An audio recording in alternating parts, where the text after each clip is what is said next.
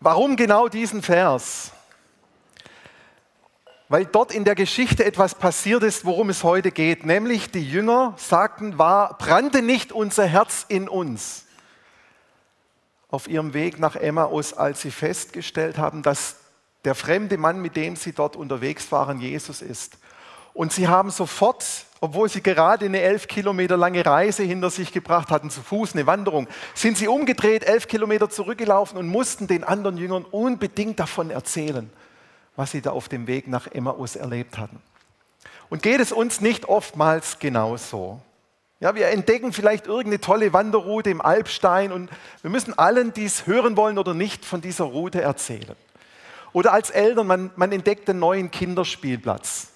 Oder in einem Restaurant ein ganz besonderes Gericht oder tolles Preis-Leistungs-Verhältnis oder äh, eine Frau findet einen schönen Schuhladen und dann muss man das anderen erzählen. Es gibt so viele Anlässe, wo wir, wo wir berührt sind, wo wir begeistert sind und wo wir dann anderen Menschen davon erzählen, ob sie es hören wollen oder nicht, weil wir selber so brennen von dem, was wir da entdeckt haben.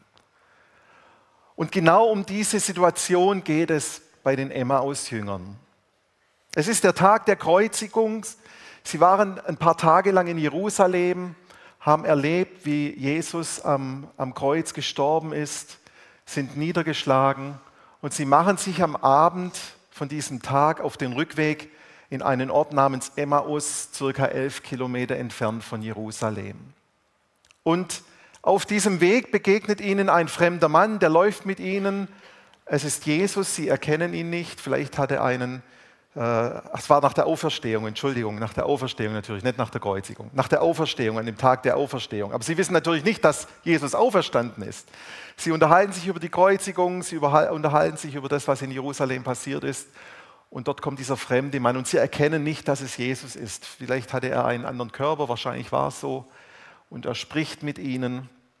Und als sie dann zu Hause ankommen in Emmaus, da sagt dieser Mann, okay, also tschüss, ich gehe jetzt weiter. Und dann sagen die folgendes, da drängten ihn die Jünger, bleib doch über Nacht bei uns, es ist spät und wird schon dunkel. So ging er mit ihnen ins Haus. Als Jesus sich mit ihnen zum Essen niedergelassen hatte, nahm er das Brot, dankte Gott dafür, brach es in Stücke und gab es ihnen. Da wurden ihnen die Augen geöffnet. Es war Jesus, doch im selben Moment verschwand er und sie konnten ihn nicht mehr sehen. Sie sagten zueinander, hat es uns nicht tief berührt, als er unterwegs mit uns sprach und uns die heilige Schrift erklärte? Oder die Luther-Übersetzung, brannte nicht unser Herz in uns, da er mit uns redete auf dem Weg und uns die Schrift öffnete? Ohne Zeit zu verlieren, brachen sie auf und kehrten nach Jerusalem zurück.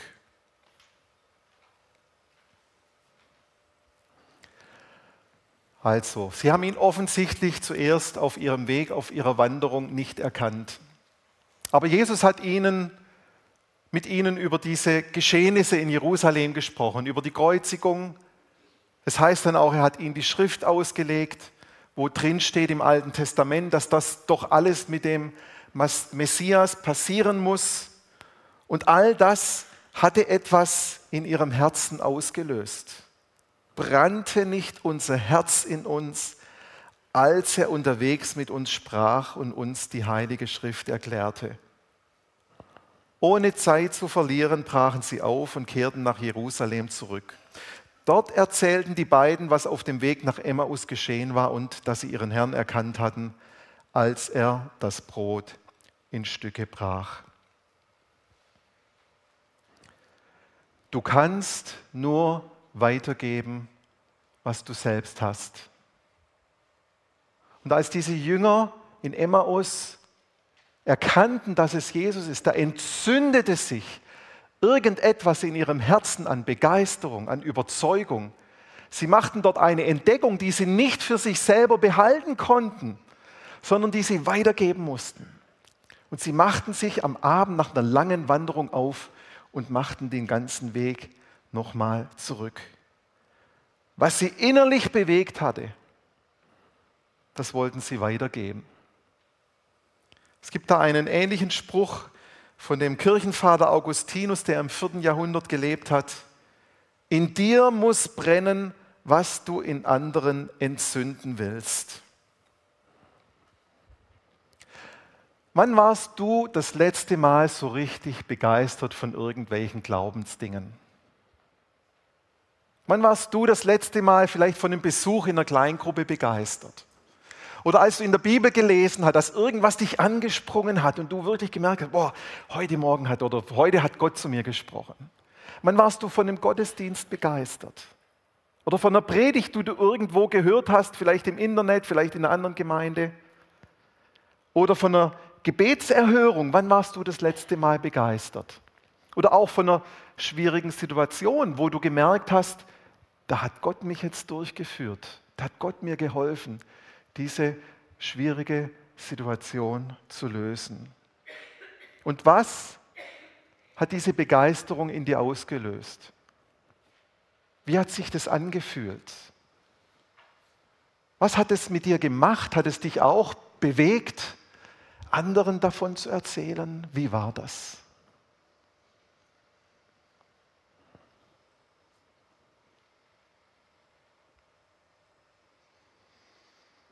Als ich Anfang der 90er Jahre Jesus kennengelernt habe, da ging es mir gar nicht gut. Meine ersten Monate im Glauben, die waren vor allem tränenreich. Ich hatte Zukunftsängste und ich hatte auch richtig starke Depressionen. Und dann über Nacht, nach einer Gebetsveranstaltung im Januar 92, sind diese Depressionen über Nacht verschwunden. Und in meinem Leben kam plötzlich eine Leichtigkeit, eine Freude, eine Begeisterung rein. Das war unglaublich und die hat monatelang angehalten.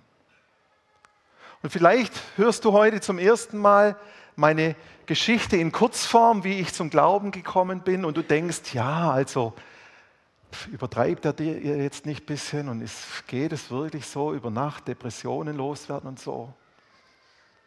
Leider ist es so, es ist noch viel besser als das, wie ich das hier mit Worten erklären könnte.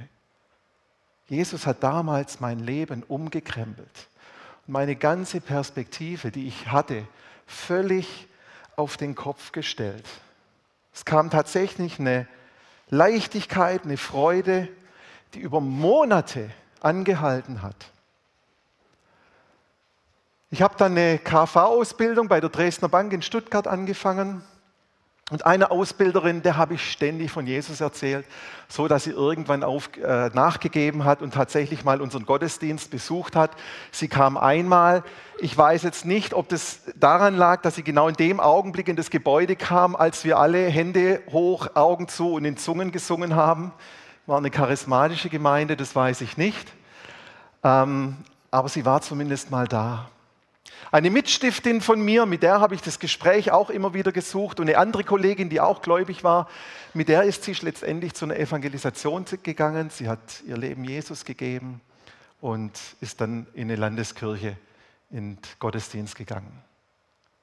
In der Berufsschule, da war einer, der war beim CVJM, CFI, CFI vergleichbar, der war beim CVJM und wir beide, wir haben uns zusammengetan, wir haben angefangen, ein Gebetstreffen in der Schule zu organisieren, einmal in der Woche in der großen Pause, wo Leute dazugekommen sind.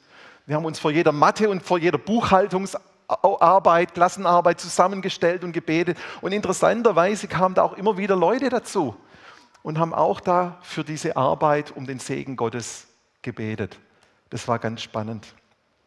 Was ich sagen möchte ist, mir war nichts peinlich oder schwierig genug oder blöd genug, ich habe immer versucht, den Leuten irgendwie von Jesus zu erzählen, weil das, was ich damals erlebt hatte, das war so gewaltig, dass ich wollte, dass auch andere davon profitieren können. Aber leider war diese überschwängliche Begeisterung dann doch kein Dauerzustand. Und über die bald 33 Jahre, wo ich jetzt versuche mein Leben mit Jesus zu leben, gab es Höhen und Tiefen, Herausforderungen, gute Zeiten, schwierige Zeiten. Und es gab eben auch Zeiten, wo ich sehr an meinem Glauben gezweifelt hat und wo es mir gar nicht gut ging. Und auch in diesen Zeiten habe ich weitergegeben, was in mir war. Nämlich nichts, gar nichts war vom Glauben mehr in mir. Ich hatte ganz vergessen in diesen Zeiten, was Gott schon alles für mich gemacht hatte. Und ich bin gar nicht draufgekommen, dass das vielleicht auch mit meinem faden Glaubensleben in der Zeit zusammenhing, sondern ich habe irgendwie geguckt, an meinem Glauben festzuhalten und es hat gerade so gereicht, dass ich im Glauben überlebt habe. Das war alles, was ich bringen konnte.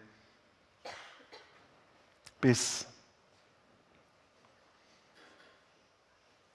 bis ich mich daran erinnert habe, wie meine ersten Glaubensjahre waren und mit welcher Begeisterung ich damals mit Jesus gelebt hat und mit Jesus unterwegs war. Und bevor ich euch davon erzähle, was ich da für mich entdeckt habe, möchte ich zuerst einmal mit euch über das Gegenteil sprechen. Was musst du tun, um deine Begeisterung für Jesus zu verlieren? Hast du dir schon mal Gedanken darüber gemacht? Was musst du tun, um deine Begeisterung für Jesus zu verlieren?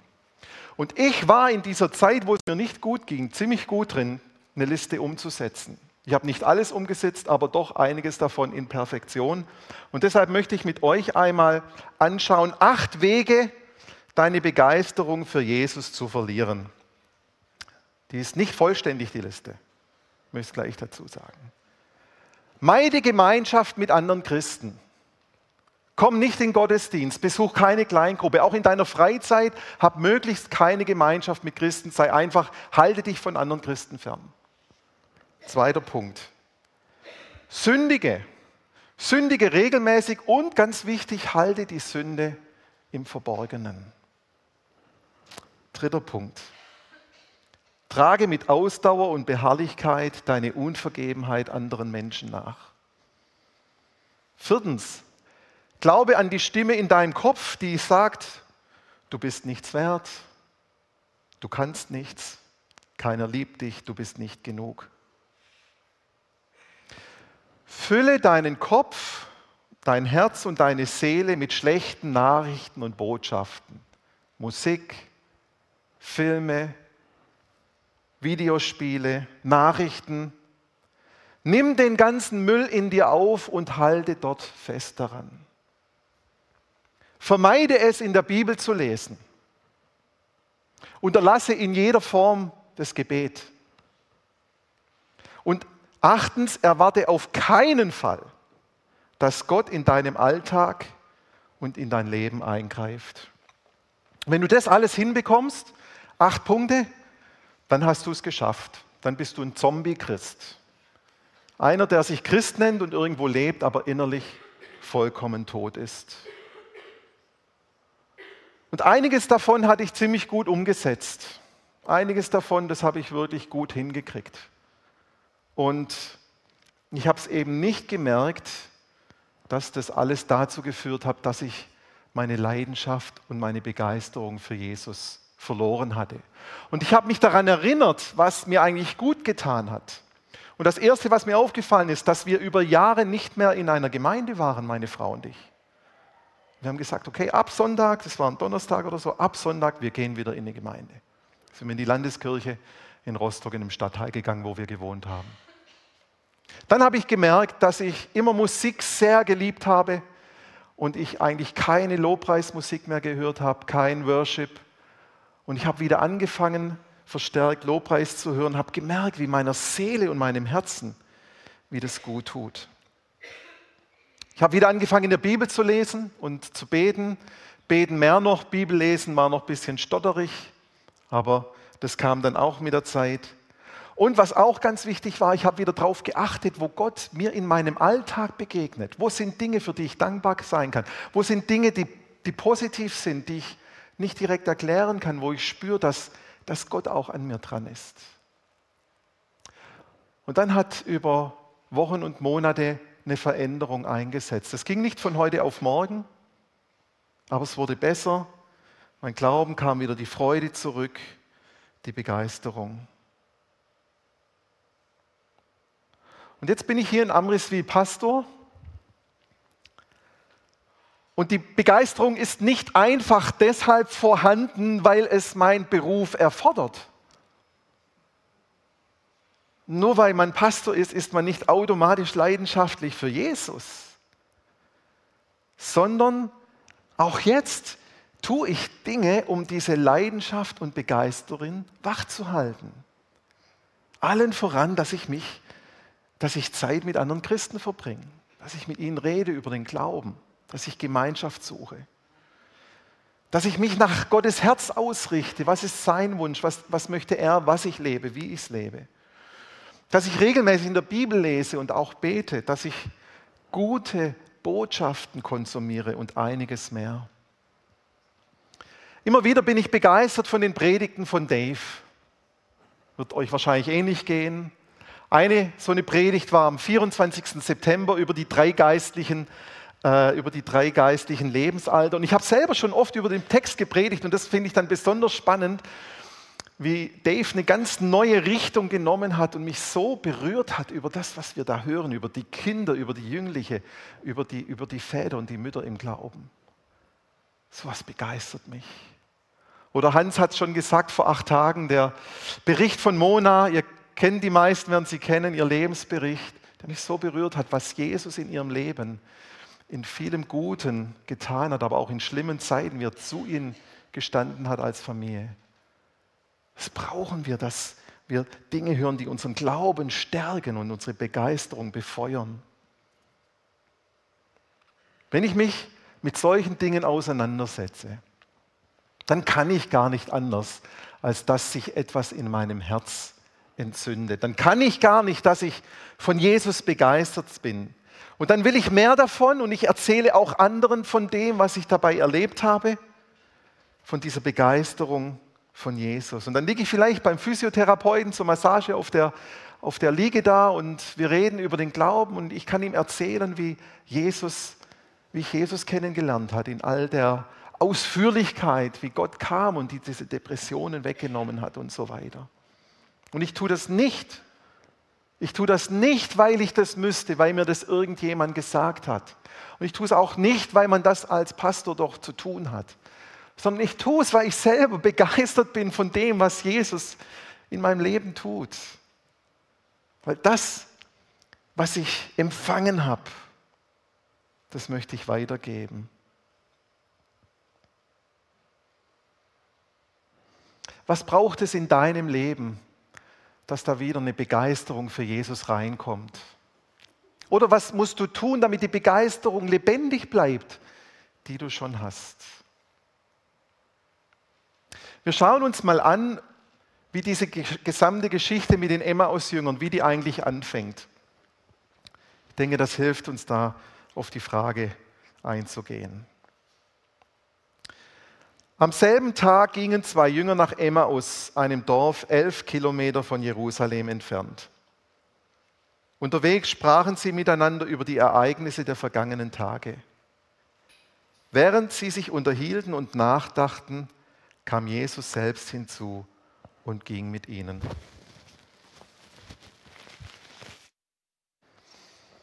Also während sie sich über geistliche Dinge auseinandergesetzt haben, während sie darüber nachdachten, was sie in Jerusalem in den Tagen vorher erlebt hatten, während sie über ihre Glaubenserlebnisse sprachen, kam Jesus selbst hinzu und ging mit ihnen. Manchmal braucht es von uns den ersten Schritt, dass wir unser Herz öffnen, dass wir uns mit geistlichen Dingen beschäftigen und dann kommt einfach Jesus dazu, begegnet uns in den Zeiten, ist da für uns, nimmt sich Zeit, geht ein Stück des Weges mit uns. Und wie die Geschichte ausgeht, das haben wir jetzt ja schon ein paar Mal erwähnt, brannte nicht unser Herz in uns, als er unterwegs mit uns sprach und uns die Heilige Schrift erklärte. Jesus kommt. Er kommt und er berührt dich, er berührt dein Herz, Er entzündet deine Leidenschaft. Ganz tief in dir berührt er eine Seite deiner Seele und bringt sie zum Schwingen. Und gell, das, das ist der Glaube, den wir uns wünschen, dass wir spüren, ich sage es bewusst spüren, nicht wissen, dass wir spüren, dass Gott da ist. Dass er in der Tiefe in uns sich zeigt und uns wissen lässt und spüren lässt, dass er uns liebt. Das füllt unser Herz dann mit Begeisterung zum Überlaufen. Dein Glaube, dein Glaube hat dir wahnsinnig viel zu geben. Aber manchmal müssen wir innehalten und genau uns die Zeit nehmen, uns auf Gott ausrichten und die Dinge suchen, die den Glauben ausmachen. Wir müssen die richtigen Weichen stellen, um auf das hinzukommen, was uns gut tut. Und das Schlimmste, was wir machen können, ist einfach nichts tun. Und über andere, die begeistert sind, sagen, ja, die leben halt ihren Glauben anders. Nein, du kannst es auch erleben. Brannte nicht in unserem Herz etwas, als wir mit Jesus zusammen waren. Und das ist die Botschaft, die wir weitergeben dürfen, wenn wir über Glauben reden. Dass wir einen Gott haben, der das Leben neu macht. Dass wir einen Gott haben, der in ein Leben kommt und Wiederherstellung und Heilung schenkt. Und ja, unser Leben wird nicht perfekt und unproblematisch, wenn wir uns mit Jesus zusammentun. Aber in all dem, was uns herausfordert, dürfen wir wissen, dass Gott uns begleitet und an unserer Seite ist. Gott lebt in dir durch seinen Heiligen Geist. Brannte nicht mein Herz in mir, als mir Jesus in seiner ganzen Liebe, Barmherzigkeit und Gnade begegnete und er mir meine Würde zurückgab?